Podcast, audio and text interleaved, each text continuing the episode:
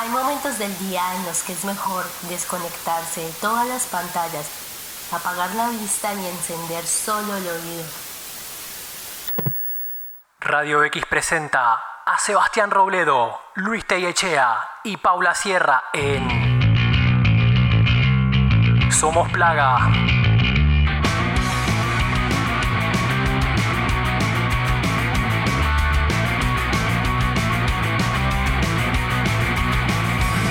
Hola, hola, hola a todos los que nos están escuchando.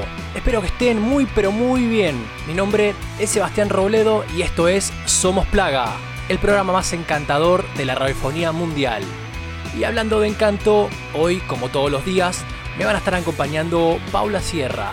¿Cómo andas, Pau? ¿Todo bien? ¿Todo chévere? Hola, gente bella, todo súper bien. Espero nos estén escuchando con la mejor energía posible. Excelente. También nos acompaña mi amigo, mi parce, mi carnal, Luis Tellechea. ¿Qué onda, Telle? ¿Todo tranqui? ¿Qué tal equipo? ¿Qué tal gente? Estoy extremadamente feliz por estar aquí con ustedes. Espero que todos estén pasando un excelente día. Perfecto. Bueno, gente, ¿y qué me cuentan de sus vidas? ¿Ya desarrollaron algún extraño hábito? A mí, por ejemplo, me pasa algo con la comida. Si no estoy comiendo, estoy pensando en qué voy a comer.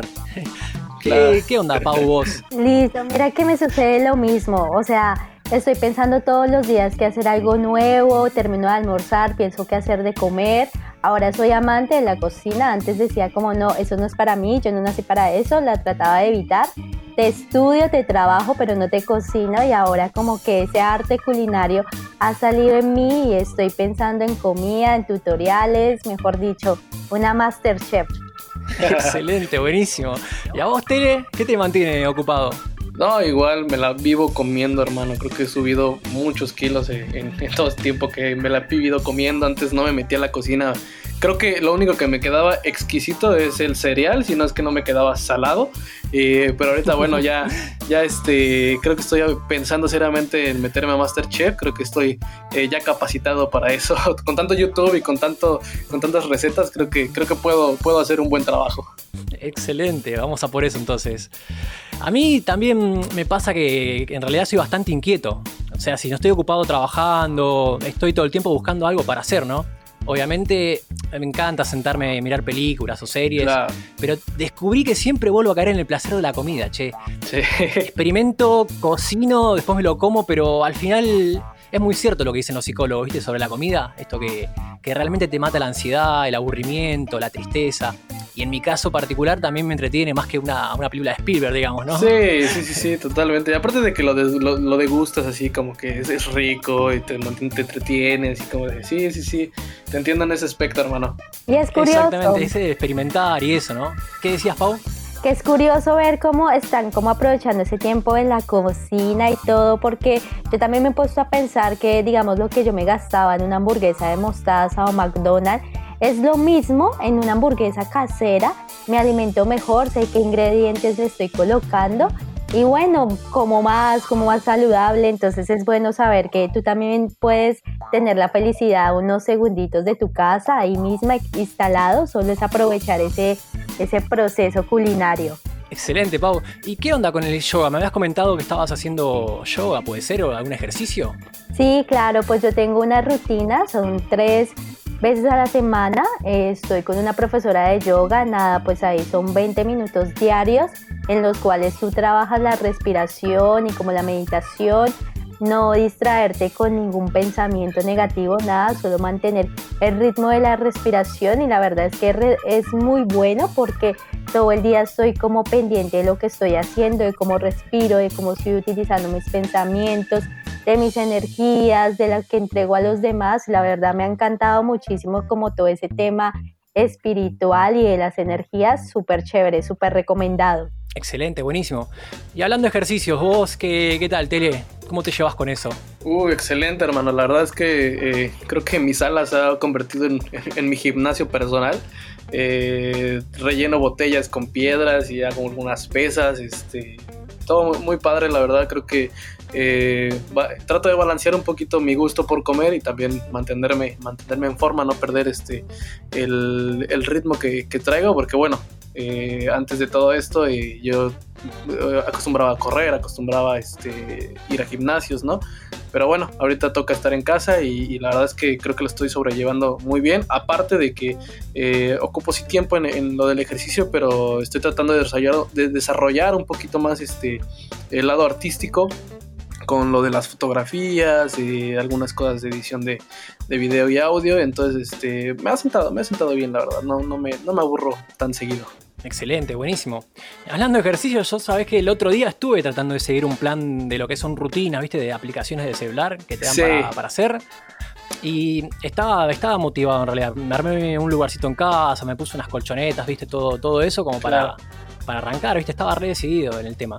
Lo malo que después, viste, la motivación me bajó un poco. Me duró tres días exactamente. sí. Pero en serio, fue, fue más o menos algo así. Yo había arrancado un lunes, vine arriba ya, estaba haciendo flexiones, abdominales, pecho, todo, todo un campeón estaba. no, estaba encendido. Y el martes, bueno, la aplicación después me comentaba, me decía que tenía que hacer un descanso de los músculos, eh, alimentarme un poco, pero, pero bien, todo sano. Eh, nada harina, nada azúcar, ¿viste? Sí. Después llegó el día miércoles y todavía me seguía doliendo un poco el cuerpo, pero bueno, tenía que seguir haciendo ejercicios. Le, metí un poco, media pila, pero, pero bien, tranqui. Después el día jueves que tenía que hacer un poco más de comida sana, ¿qué pasó? Ahí, bueno, pintó noche de taco, ¿no? Uy, y, bueno, chale, ahí soy, soy humano, no me pude resistir, no me quedó. Claro. le entré a eso. Y qué mejor que con los tacos. claro, totalmente. Y llegó, bueno, llegó el día de viernes y ahí se terminó de desmadrar todo. Toda la rutina se fue al tacho de la basura. Estuve todo el santo día picoteando comida chatarra, me tomé litros y litros de mate, galletitas y bueno, cuestión que ese día no, no moví otro músculo más que la mandíbula, ¿no? Estaba para comer nomás. y bueno, te entiendo, hermano. También moví un poco el dedo porque tuve que sacar la, aplicación que me estaba bombardeando de notificaciones para, que me ponga a entrenar, viste, que continúe la rutina. La saqué la aplicación, la mandé al tacho también, así que no. Así estamos. No, te entiendo, te entiendo totalmente, hermano. Eso suele pasar. Bueno, gente, como les comentábamos, hoy tenemos un programa cargadísimo de cosas interesantes. ¿Nos querés ir contando un poco, Pau? Sí, claro, Sebas. Mira, en este caso vamos a hacernos una pregunta y la pregunta del millón sería, ¿qué hacer cuando no sabes qué hacer? Es una pregunta que a muchos les deja pensando qué se hace en estos momentos. Entonces vamos a tener una serie de recomendaciones para explotar la imaginación. Excelente. Para muchos es la pregunta del millón, ¿no? ¿Qué, qué hacer cuando no sabes qué hacer? Pero bueno, vamos a tener buenas recomendaciones para ese entonces. Vos, Tele, comentanos qué tenés para nosotros. Bueno, muy muy buena música, la verdad. Eh, a lo largo de este, de este programa vamos a estar viendo eh, músicos muy buenos, artistas muy buenos y algo que me emociona mucho es eh, los nuevos talentos que se están formando, ¿no? Hoy en día de diferentes géneros y tenemos dos sorpresas ahí de, de estudiantes de nuestra universidad que, bueno, no doy más información porque creo que se van a deleitar con, piezas musicales originales de chicos muy talentosos y que bueno, la verdad van a quedar eh, asombrados. Me encanta, me encanta. Me parece genial esto de darles un espacio a estos intérpretes no brillantes y su música un poco para que puedan darse a conocer y, bueno, también para que la gente los conozca, ¿no? Por ahí de repente alguno lo escucha y le termina gustando. Uy, sí. Pero bueno, también vamos a estar estrenando una nueva sección de curiosidades a la que bautizamos ¿Cuánto sabes? y para esto realizamos una breve investigación y vamos a comentarles acerca de algunas de las cuarentenas a lo largo de nuestra historia como seres humanos. Así que es realmente muy interesante todo lo que tenemos para el programa del día de hoy. ¿Qué opinan ustedes? Exactamente. Totalmente, totalmente. Apunta a algo, algo muy, muy interesante, muy bueno. Por eso, ya saben, quédense cerca de la radio o suban un poco más el volumen porque vamos a escuchar un poco de música y después de la tanda volvemos.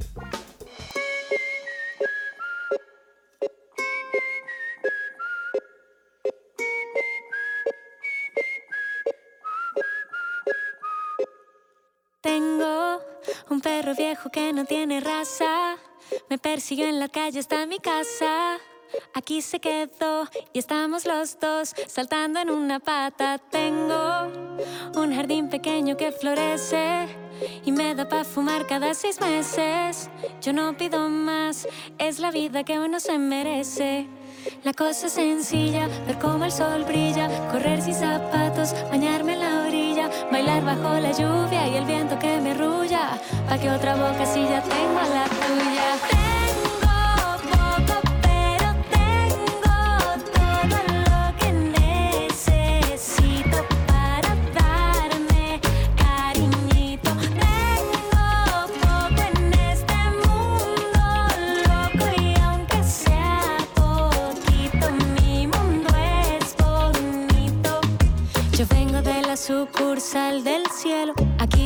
Se cae lo paramos del suelo. Lo material es lo segundo.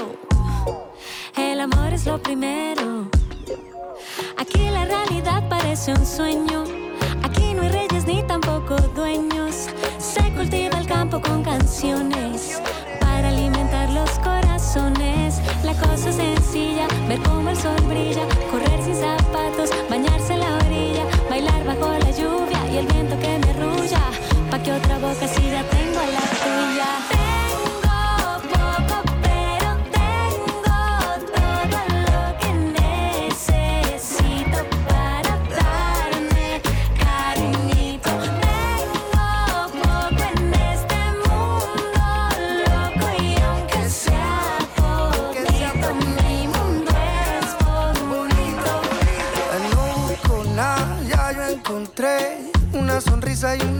Café. Para ser feliz no me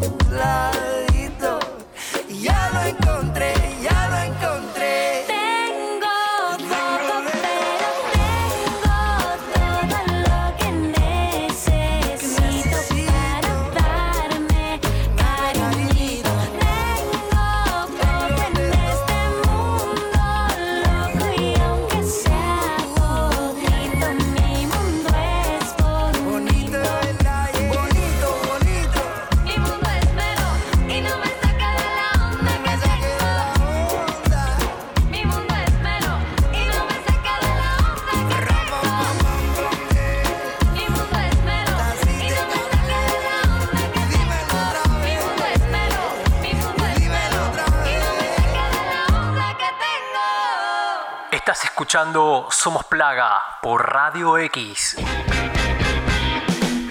Hola nuevamente, acabamos de escuchar Mundo Paralelo de Monsieur Periné y Pablo Capó.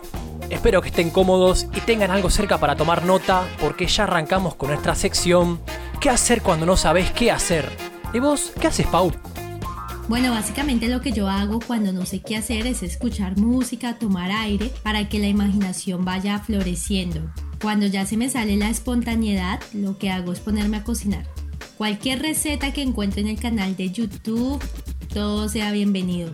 Hay uno que me la paso viendo, que es, Caseros, así se llama, y ahí explica una gran variedad de recetas que son tanto dulces como saladas, como su nombre bien lo dice, son recetas que básicamente se encuentran experimentos caseros y listo. Salen unos platos muy ricos que uno los ve y son como el nivel de un chef. Entonces básicamente eso es lo que me propongo hacer. Y bueno, también aquí mi recomendación es el deporte. A veces a uno le da pereza y todo lo demás o la excusa más perfecta es como no tengo ropa o tiempo. Y bueno, vamos que la ropa es algo muy superficial. Yo sé que sí es importante, pero no está de mal una camiseta o el short que tengas de pijama como para ponerte a hacer ejercicio. Y tiempo, mm, bueno, eso también va divagando porque aunque uno tenga miles de cosas por hacer en el día a día, siempre le va a sobrar al menos una hora en la noche, cuando uno ya haya cumplido con todos los quehaceres diarios uno se prepara una rutina no tan larga y más bien muy beneficiosa para el estado físico y la salud. Claro, lo más importante. Y bueno, llegamos aquí en esta parte, la parte del ocio y el entretenimiento. Aquí yo les quiero recomendar series y películas para alimentar un poco el tiempo de esparcimiento. Me encanta. Las cuales a mí me han parecido muy buenas. Una de ellas es Sensei 8. Esta relata cómo ocho desconocidos de distintos países y culturalidades que a raíz de la muerte de una mujer se empiezan a conectar emocional y físicamente. Todos tienen la misma conexión, sienten lo mismo y pasan las mismas circunstancias. Es una excelente serie con dos temporadas, se las recomiendo. Genial. También encontramos Las chicas del cable.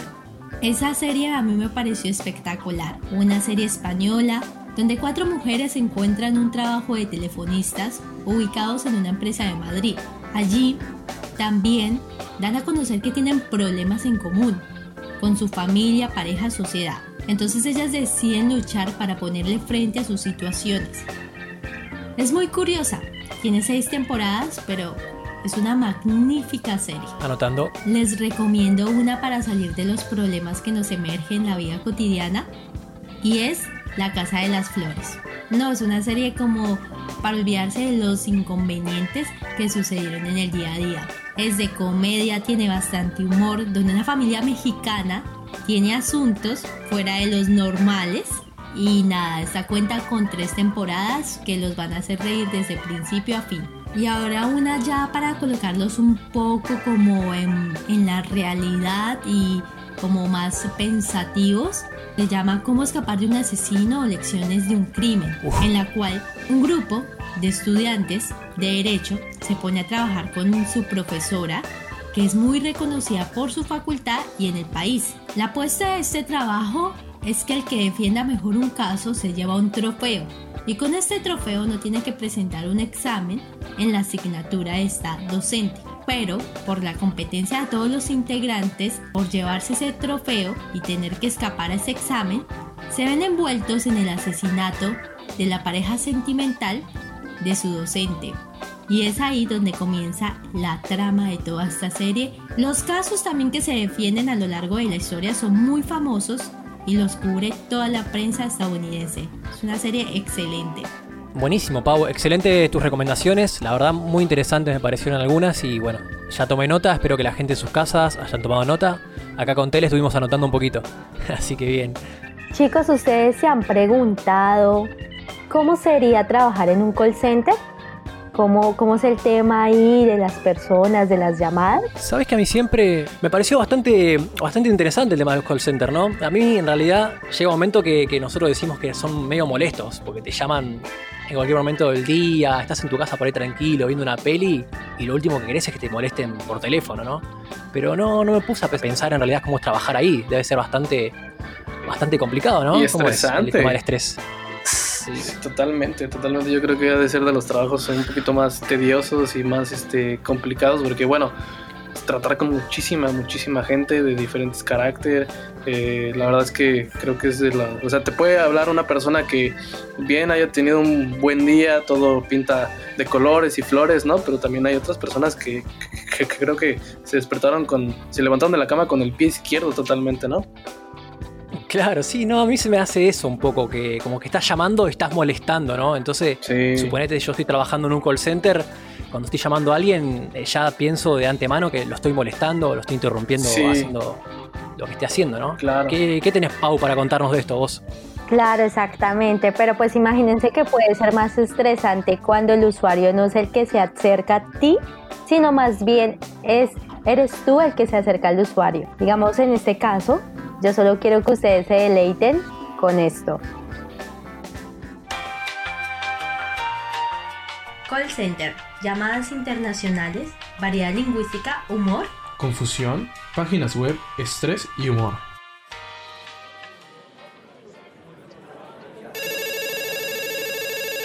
Buenos días Camilo, le habla Sofía de Gerencia Seguros. ¿Cómo te encuentras el día de hoy y cuéntame en qué te puedo ayudar? Hola Sofía, pues la neta es que no me encuentro nada bien. Mira, verás, es que no puedo ingresar a mi cuenta donde ofrezco los servicios de seguros. Entiendo Camilo. ¿Me puedes indicar qué te aparece cuando vas a ingresar? Pues fíjate que me aparece un código en rojo y una modelo que por cierto está muy muy linda en toda la pantalla. Pero cuando voy a ingresar me dice que la contraseña no es la correcta y pues fíjate que es la que he puesto siempre. Perfecto. Por favor, permíteme un momento en la línea y ya vuelvo contigo para solucionar este problema juntos, ¿te parece? Ok, va. Ay Dios, ¿quién sabe en dónde se metió este usuario para estar viendo a una modelo en la página web? quién sabe, por ahí estaba chismoseando en páginas pornos y ahora le meto un virus a su computador y le tengo que arreglar el problema yo. Pero bueno, aquí vamos. Camilo, eres muy amable por esperar en la línea. Bueno, vamos a hacer una cosa. Te voy a dar un paso a paso para que así puedas restablecer tu contraseña, ¿te parece? Perfecto, va. Entonces, por favor, necesito que te vayas a la página inicial. Ahí coloques tu correo electrónico en la parte donde tú vas a ingresar a tu cuenta y coloques que olvidaste tu contraseña. Luego le vas a dar control, luego le vas a dar comando, luego espichas la tecla mayúscula, luego espichas comando y control C y así rápidamente recuperarás tu contraseña. ¿De acuerdo? ¿Te parece óptimo el desarrollo? ¿Qué? A ver, mija, creo que no me estás entendiendo.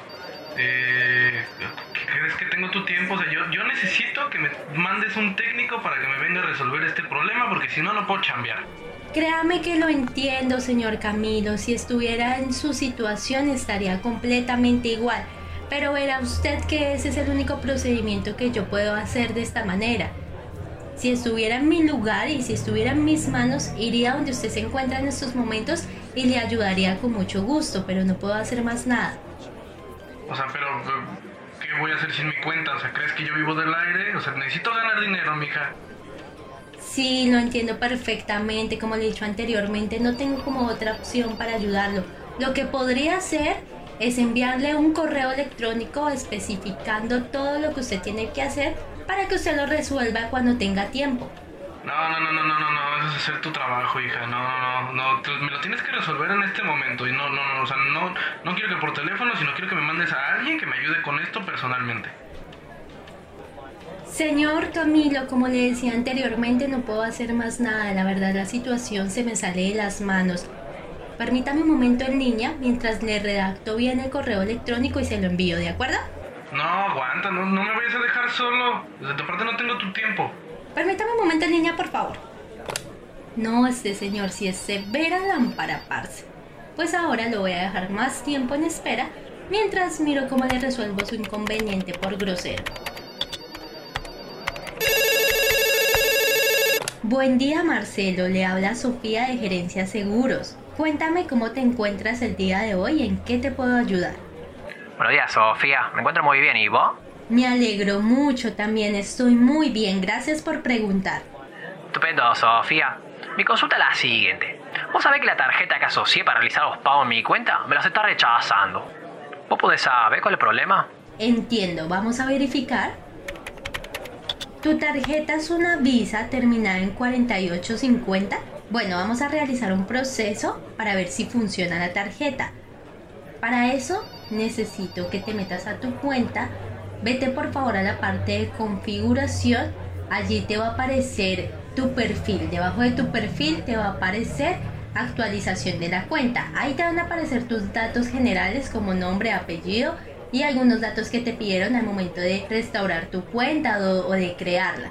Debajo de eso te va a aparecer como una autenticación de unos datos preferenciales y esos datos tú los vas a complementar ahí. Por favor necesito que los llenes muy seriamente y que todo esté validado, ya que sus datos se requieren a la privacidad de la cuenta y de las tarjetas de crédito, ¿de acuerdo? O la tarjeta de débito que en estos momentos estás utilizando. Sí, esa es. Bueno, en este caso como ya probamos ese proceso, lo que nos queda es que tú te comuniques con tu banco y les pidas a ellos la autorización para poder manejar tu tarjeta dentro de la cuenta. ¿Qué sé yo, Sofía? A mí no me corresponde llamar al banco para hacer esos trámites. Ustedes son los que tendría que llamar. Lo que pasa, Marcelo, es que esa función le pertenece exclusivamente al banco y a usted porque es una información privada y es, una, y es un requisito que usted está manejando con su banco. Yo ya no me puedo meter a esos procesos porque ya no tengo nada que ver desde esa parte porque es un proceso que exclusivamente lo tiene que realizar su banco emisor. ¿Vos me está cargando a mí? Disculpe, Marcelo. Bueno, denme un momento por favor en la línea y verifico un número de atención al cliente de su banco. A este tipo que le pasa es que lo estoy cargando. ¿Eso qué significa? Ni que lo estuviera llevando a algún lado. Ese problema lo tiene que arreglar él con su banco, porque él fue el que le pidió la tarjeta a su banco, no yo. Yo no pedí absolutamente nada, ni que fuera su empleada. Hola, hola. ¿Qué hace papá? Mira, recién me estaba atendiendo una chica a mí. Me había dejado en espera. ¿Y ahora me atende vos? ¿Quién sos vos? No, no, güey, a mí también me está atendiendo ella. ¿Cuál es el rollo aquí, eh? ¿Me vas a atender tú o qué? ¿Qué lo qué? ¿Vos también me estás cargando o qué? Tuve como 15 minutos para que me atiendan. Dale, culiao. Lo único que quiero es asociar mi tarjeta para poder realizar unos pagos. ¿Es muy complicado eso? Espérate tantito, estás equivocadísimo, carnal. Fíjate que yo también ya por mis asuntos. Pues me han dejado aquí hablando contigo. Pásame de nuevo la chica, por favor. Déjame joder. Parezco tarado, pero no lo soy, ¿eh? Pásame de nuevo con la chica, vos, como te llame. ¿Qué carajos estás diciendo? ¿Andas buscando que te rompan la jeta o qué? Ay, culiao, que no estoy al pedo. Si no me va a resolver el problema, pásame con otro operador ya mismo. No, carnal, aguanta. Pará, aguanta, pará, aguanta. pará, culiao, baja un En cambio. Gerencia Seguros estamos para ayudarle y solucionar el problema juntos, para hacer de esa experiencia y servicio lo más agradable posible. Me pones a hablar estupideces Vamos a ir a una tanda cortita, los dejamos con un poco de música y en un rato seguimos con Somos Plaga. Me he arrodillado y me he arrastrado a decirte perdón una y otra vez. Y al mismo tiempo te digo no puedo prometer no hacerlo otra vez.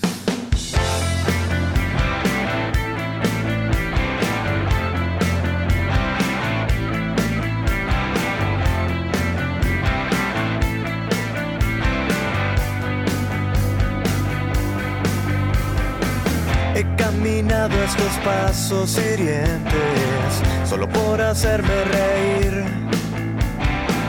Y tengo un raro presentimiento que hay algo más que sobrevivir y escúchame muy bien.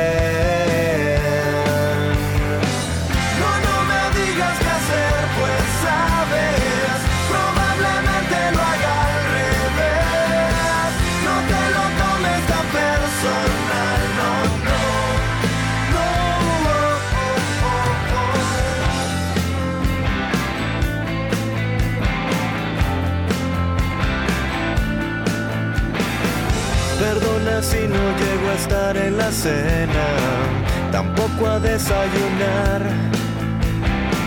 No pude evitar hacerle el amor a, a las luces de esta ciudad.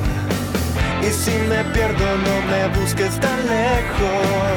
Seguro estoy por ahí. Es que me esté escondiendo de mi reflejo. Es que no quiero que me veas así. Y escúchame muy bien.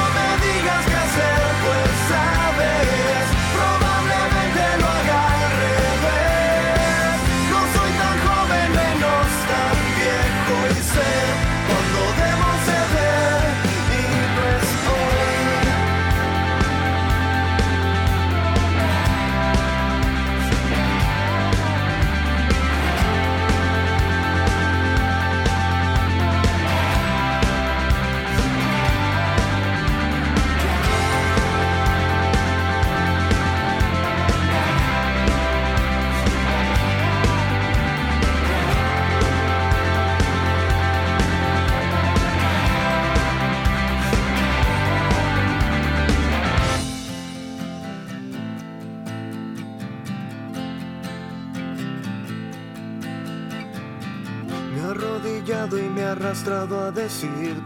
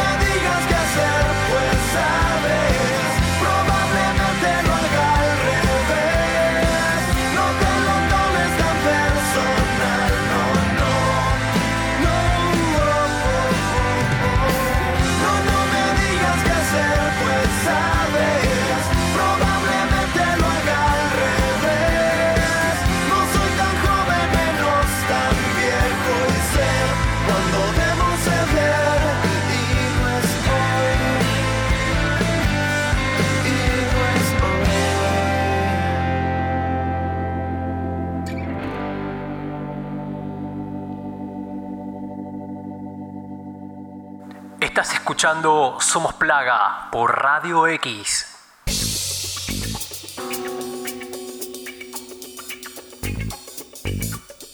Buenas, buenas. Acá estamos nuevamente. Lo que estábamos escuchando eran las luces de esta ciudad de división minúscula. Para este bloque tenemos una sección para seguir deleitando nuestros oídos, porque se trata nada más y nada menos que de música. Porque música es todo. Y bien, gente, es momento de disfrutar un poco de música. Eh, les traigo canciones que creo que, que les van a encantar. Y saben algo, quisiera platicarles un poco. eh, que, bueno, ningún artista, ninguna banda nace siendo famosa, ¿verdad? Eh, bandas como Metallica, Queen, eh, Foo Fighters, entre otros, pues no nacieron este, ya en cuna de oro.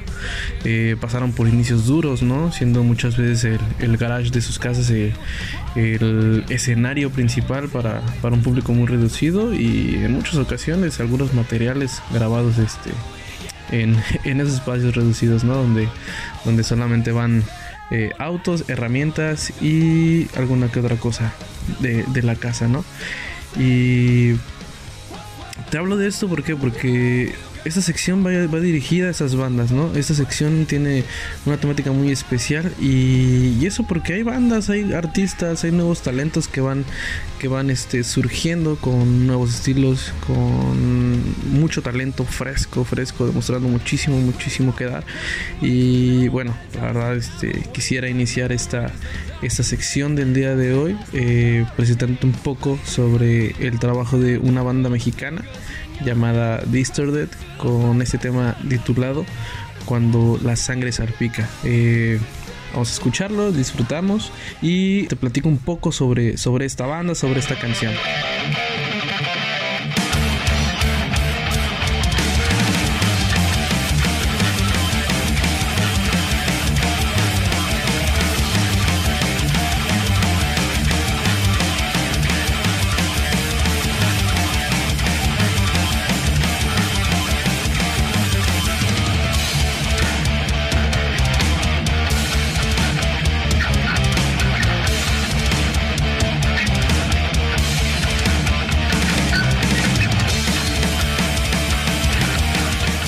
Distorted es una banda originaria de Toluca, México.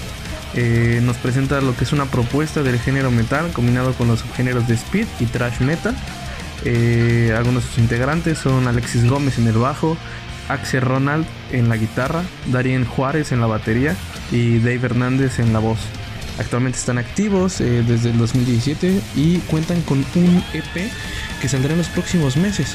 La canción que acabamos de escuchar nos habla un poco sobre la censura vivida en México, la gente que trabaja bajo órdenes de gobierno, injusticias y cómo todo esto se ha vuelto normal en la sociedad mexicana.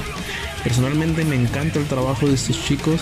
Eh, Darien, el baterista, es un gran amigo, lo conozco desde la secundaria y estoy seguro de que el material que próximamente van a estar sacando les va a encantar, les va a encantar. Este tema puedes encontrarlo en YouTube.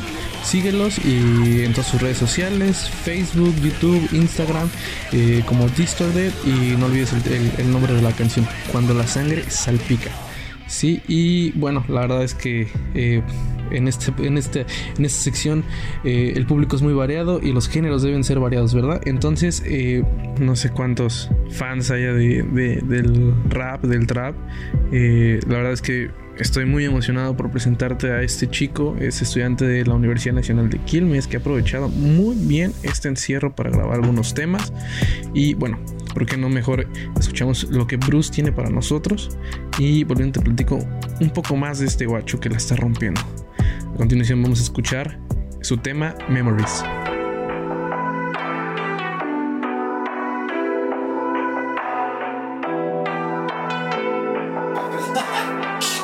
Cállate, estoy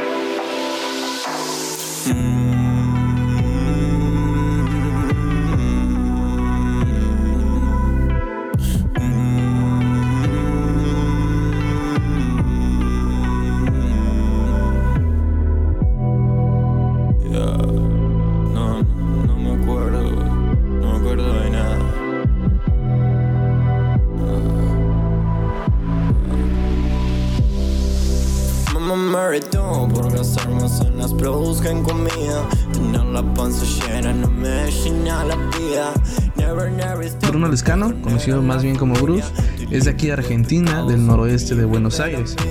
Lleva desde 2018 haciendo música y, aparte compite en batallas de freestyle. La verdad no, no sé cuántos fans del free tengamos en, en la audiencia, pero eh, en lo personal a mí me encanta muchísimo, me encanta muchísimo escuchar las batallas, ver FMS, ver God Level, ver Red Bull. eh, son participaciones este, eh, muy muy buenas, competencias extraordinarias y la verdad he tenido, he tenido la oportunidad de escuchar sus improvisaciones y gente, no les voy a mentir, tiene un estilo muy, muy copado. Este chico tiene mucho talento y bueno, igual, eh, si quieres buscarlo, próximamente va a estar lanzando este eh, su primer álbum.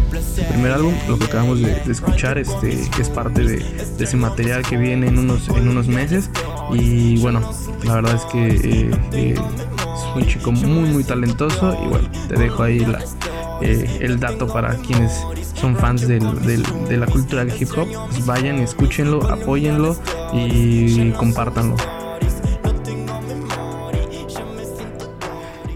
Y bueno gente, estamos llegando al final de esta sección y quisiera presentarte talento colombiano. Talento nacido directo desde Colombia. Y bueno, al principio escuchamos una pieza instrumental más o menos para acompañar las primeras palabras y déjame decirte que el compositor es Felipe Huasca.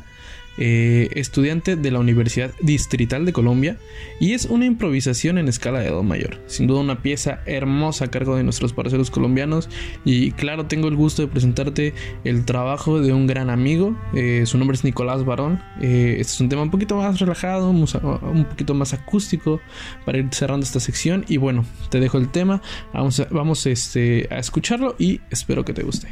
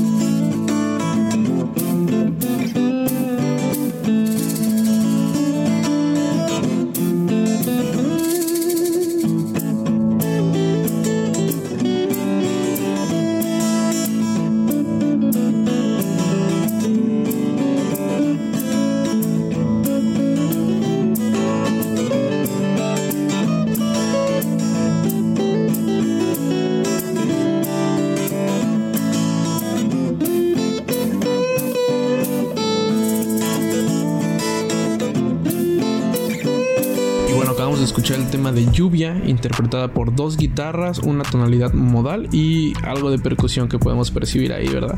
Y bueno, Nicolás es un estudiante de intercambio en la Universidad Nacional de Quilmes, proveniente de la Universidad Pedagógica Nacional de Colombia, con intereses musicales variados como el rock, boleros, eh, el raga y música clásica. La verdad, este chico tiene muchísimo, muchísimo talento. Es un poco de su trabajo.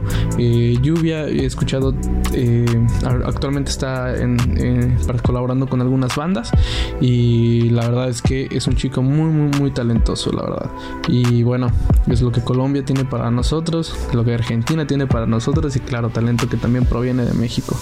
Y chicos, pues bueno, con esto concluimos la sección del día de hoy. Recuerden seguir el trabajo de estos chicos y si tienen amigos, familiares o conocidos que se dediquen a hacer música, te quiero invitar a que los apoyes, que apoyemos los talentos locales. Y la verdad que la buena música nunca se acabe. Me despido, muchas gracias. No se vayan, quédense escuchando un poco más de música que nosotros volvemos después de la tanda.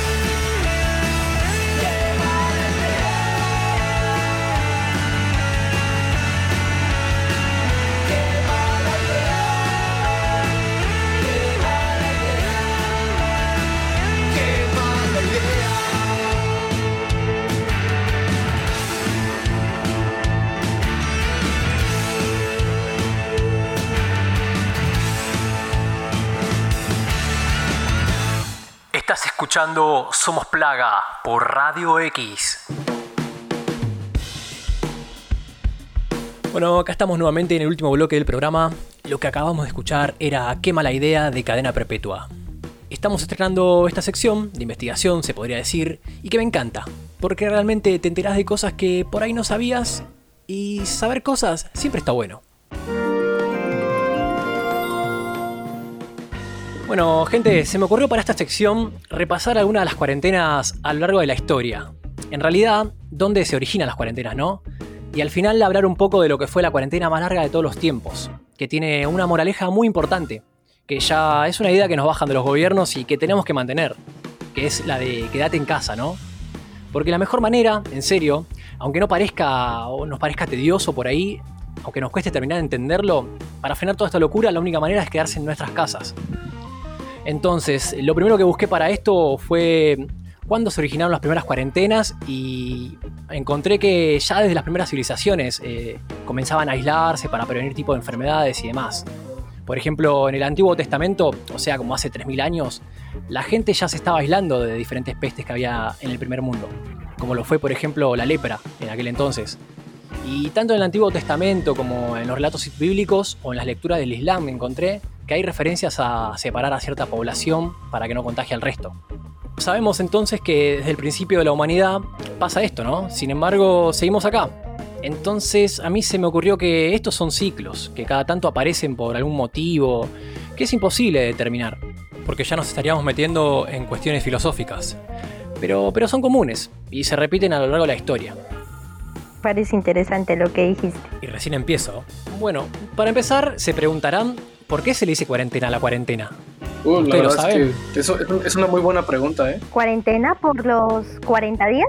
Mm, algo así, no están tan errados. Cuarentena viene de la palabra 40 giorni, es una palabra italiana que dice 40 días significa. ¿Y por qué? Porque la primera vez que se usó ese término, allá por el año 1377, fue en Ragusa, una colonia de Italia, que hoy ya es Croacia y se la conoce como Dubrovnik, algo así. ¿Y por qué ahí? ¿Por qué ahí se generó la palabra? Porque ahí estaba la peste negra. Claro, claro. La peste negra o la peste bubónica, como le quieran decir, era una pandemia que se movía entre las pulgas de las ratas. Las ratas se transportaban de acá para allá en todos lados, en las rutas comerciales, en todos lados. Y esto generaba una fiebre que te aniquilaba en ese momento. Se la conoce como una de las peores enfermedades de la historia de la humanidad, ¿no? Y es una de las más difíciles de erradicar también. Lo fue en ese entonces. Cuando llegan los barcos a Ragusa, la orden era que se queden 40 giorni, o sea, 40 días en el muelle, haciendo cuarentena. ¿Por qué? Porque 40 días era lo que tardaba en determinar si estaba la peste bubónica presente y era lo que tardaba en cumplirse el ciclo de la enfermedad.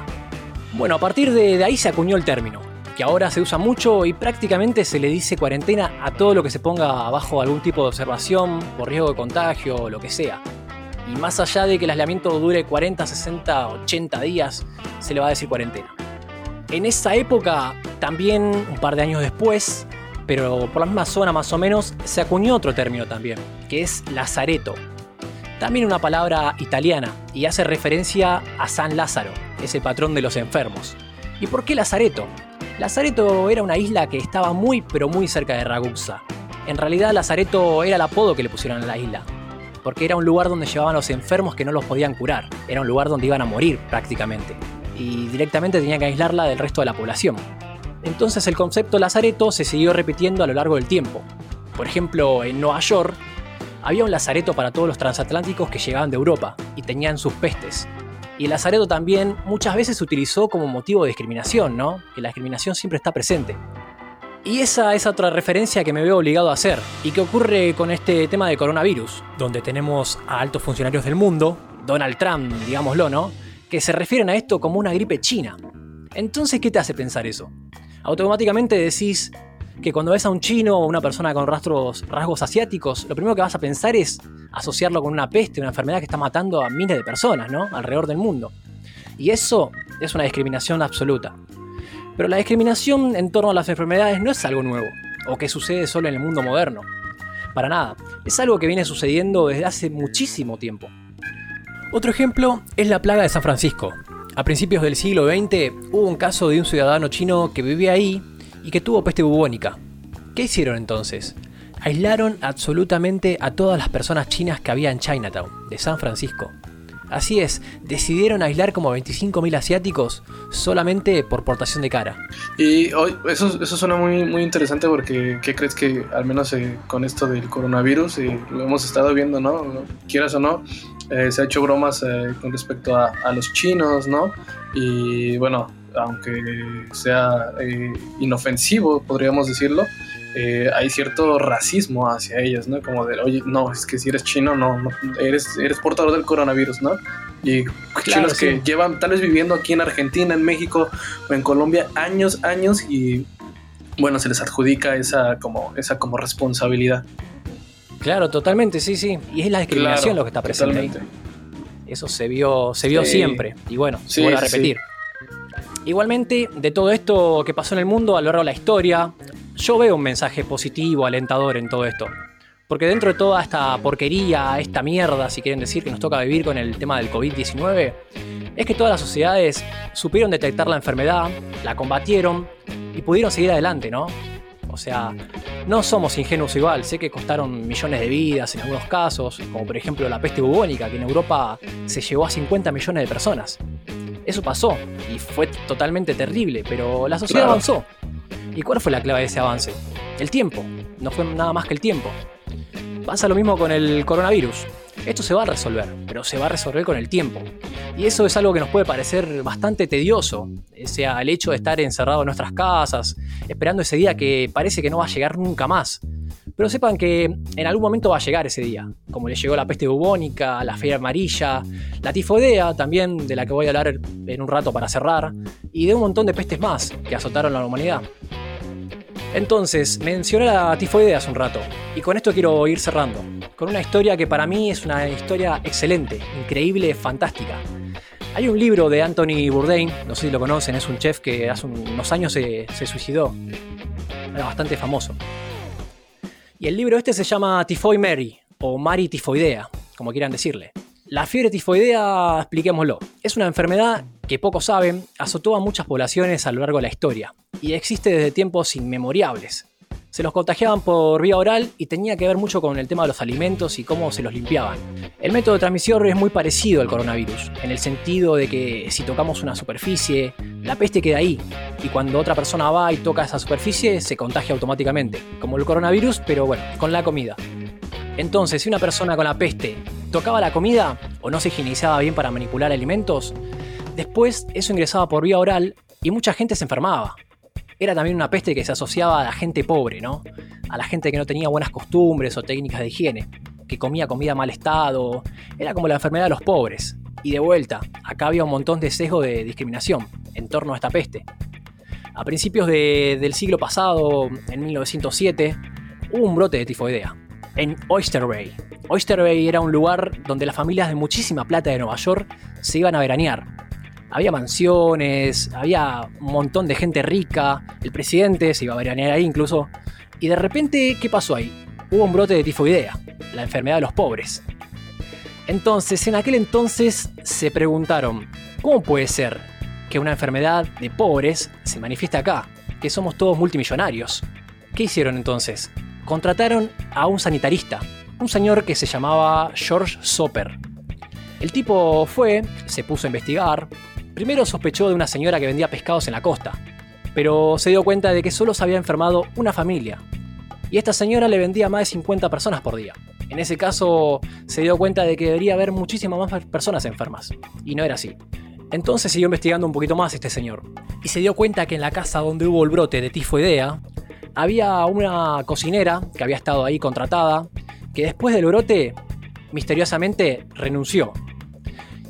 Y esa señora se llamaba Mary Malone, una persona bastante clave para entender de lo que estamos hablando. Entonces el señor este, George Soper, sanitarista, empezó a seguir el rastro de Mary Malone a lo largo de Nueva York. E iba viendo dónde surgían pequeños brotes de tifoidea y no entendía cómo, donde cocinaba esta señora, la gente se enfermaba. Pero ella andaba lo más bien. ¿Y por qué pasaba esto? Porque se descubrió que ella era asintomática. O sea, no presentaba los síntomas de la fiebre, pero tenía el virus. Entonces en ese momento nadie entendía qué pasaba, porque las enfermedades asintomáticas son algo que se puede detectar mucho más ahora, pero hace 100 años atrás no era posible. Y una persona que no presenta síntomas es uno de los factores más peligrosos en una epidemia. ¿Y por qué? Porque lo trasladaba para todos lados sin darse cuenta. Y lo más peligroso, lo de Tifoid Mary, como la nombraron los medios, era de que ella no sentía nada. Y era cocinera. O sea, manipulaba alimentos constantemente y a dónde iba, llevaba la enfermedad y enfermaba a alguien. A ella en su momento la pusieron en cuarentena. Esta cuarentena duró tres años. Fue todo un escándalo para Nueva York de esa época, porque se tomó como un caso político. Pero eso fue solamente el comienzo. Como esto bien decía, se tomó como un caso político. Decían que cómo puede ser que una mujer católica, laburante, inmigrante, porque ella era europea, había llegado a los 15 años acá de Nueva York. Y decían, ¿cómo puede ser que la tomen como un chivo expiatorio? Y esté recluida en una isla sin poder salir de ahí y sin tener contacto humano. Entonces, después de todo este quilombo que se armó, a los tres años la liberaron y volvió a las calles, pero solo bajo la premisa de que no manipule nunca más alimentos. El tema es que un día, un par de años después, en un hospital de Manhattan, hubo un brote de tifoidea. Hubo 25 infectados. Entonces, cuando fueron a revisar los libros, se dieron cuenta de que hubo una tal Mary Brown dando vueltas por ahí. Una Mary Brown que no cerraba por ningún lado y que trabajaba en la cocina. Bastante sospechoso. Entonces, cuando van a ver quién era esta Mary Brown, se encuentran con que era Mary Malone, que seguía manipulando alimentos. Y la historia termina como la cuarentena más larga de todos los tiempos. El récord de las cuarentenas. Porque Mary Malone, o Mary Tifoidea, como la quieran llamar, la volvieron a encerrar. Pero esta vez en un hospital de North Brother Island, una especie de lazareto, porque estaba aislado de la sociedad. Y ahí estuvo 23 años encerrada. Sí, Wow. Tuvo la Y ahí es cuarentena. cierto que es cierto que no importa el nombre de cuarentena ni nada de eso. Así dures dos meses, 60 días, en este caso 23 años, pues se le siguen ll- llamando cuarentena. Qué loco y qué sorprendente. No, sí, totalmente, totalmente loco, o sea, increíble. Pero bueno, tuvo la cuarentena más larga de toda la historia esta chica. 23 años estuvo ahí. Hasta que bueno, en realidad lo que cortó la cuarentena fue que falleció. No fue otra cosa más que eso. Pero bueno, una locura. Y ella en un momento se le ofreció removerle la vesícula, que decían que era donde se alojaba la bacteria. Pero como ella no quería, la siguieron teniendo en cuarentena. Todo esto, para que le interese, está en el libro de, esta persona que decía el chef Anthony Bourdain. Se los recomiendo para que los que quieran conocer un poco más a fondo de lo que era un personaje de una mujer bastante enigmática y muy particular, que la enfermedad nunca logró matarla, digamos, ¿no? Pero ella era sintomática y a dónde, a dónde iba llevaba la enfermedad siempre. Quiero aclarar también, más allá de que este caso ocurrió realmente, eso es verídico, pasó, de que ya ninguna cuarentena puede durar años. O sea, quédense tranquilos, que en la modernidad todo se va a solucionar mucho antes de lo que pensamos. Y otra cosa, para cerrar, les quiero dejar una moraleja, que para mí deja esta historia que es bastante increíble y que vale la pena resaltar. Esta es la importancia de quedarte en tu casa. ¿Por qué? Porque si Manny Malone no hubiera estado dando vueltas en las cocinas de todo Nueva York, no hubiera enfermado a un montón de gente y muchas vidas se hubieran salvado. ¿sí? Entonces, vos que por ahí no te duele la cabeza, no tenés tos o no sentís fiebre, no tenés por qué andar caminando por la calle, si no tenés la obligación de hacerlo al menos. Porque por ahí vos no lo sabés y estás cargando con algo que a vos no te afecta, pero sí le puede cagar la vida a otra persona. Totalmente, totalmente. Creo que sí es, importante mantenernos eh, en casa y no solo por protección de uno mismo, sino protección de los que nos rodean, ¿no? Nuestra familia, nuestros vecinos, eh, la comunidad en donde vivimos, ¿no? Entonces, eh, sí es una, es una muy buena moraleja y la verdad, eh, admirable, admirable lo, lo que, lo, que, lo que está pasando ahorita y creo que como, como sociedad tenemos que aprender mucho, tenemos que aprender mucho y creo que lo estamos haciendo, creo que lo estamos haciendo, no sé qué piensen ustedes chicos.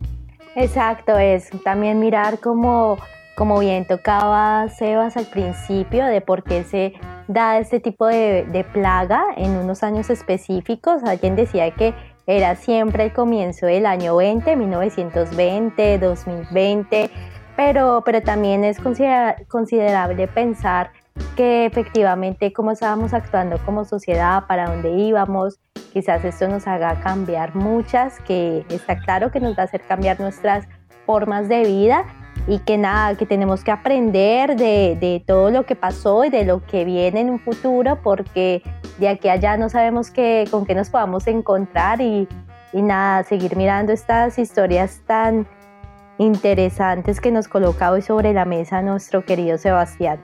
Claro, claro. Buenísimo, me alegro que les haya gustado, la verdad que estuve investigando bastante sobre el tema, me, me apasionó se podría decir, Uy, me, sí. me gustó descubrir estas cosas y bueno, quería comentárselo a ustedes y a toda la gente que nos escucha como para que, para que lo sepan, sepan un poco de qué se trata y de que se queden tranquilos más que nada, de que todo, todo se va a solucionar porque no hay problema que no tenga solución y no hay enfermedad que no tenga cura.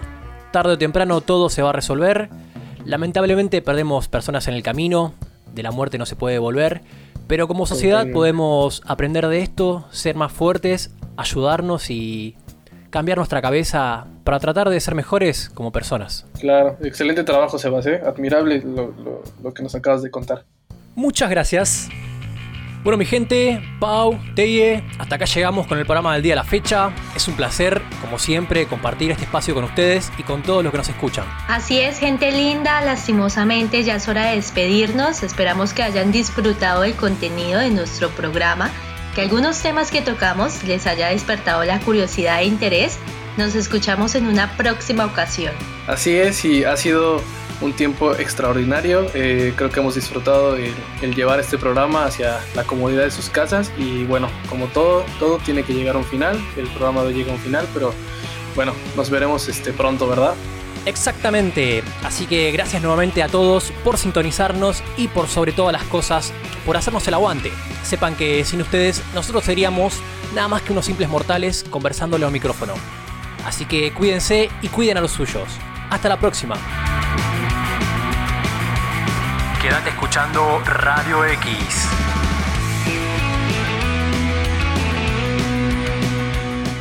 Esta producción es realizada para el seminario y taller de nuevos formatos radiofónicos por los alumnos de la carrera de Comunicación Social y Tecnicatura en Producción Digital de la Universidad Nacional de Quilmes.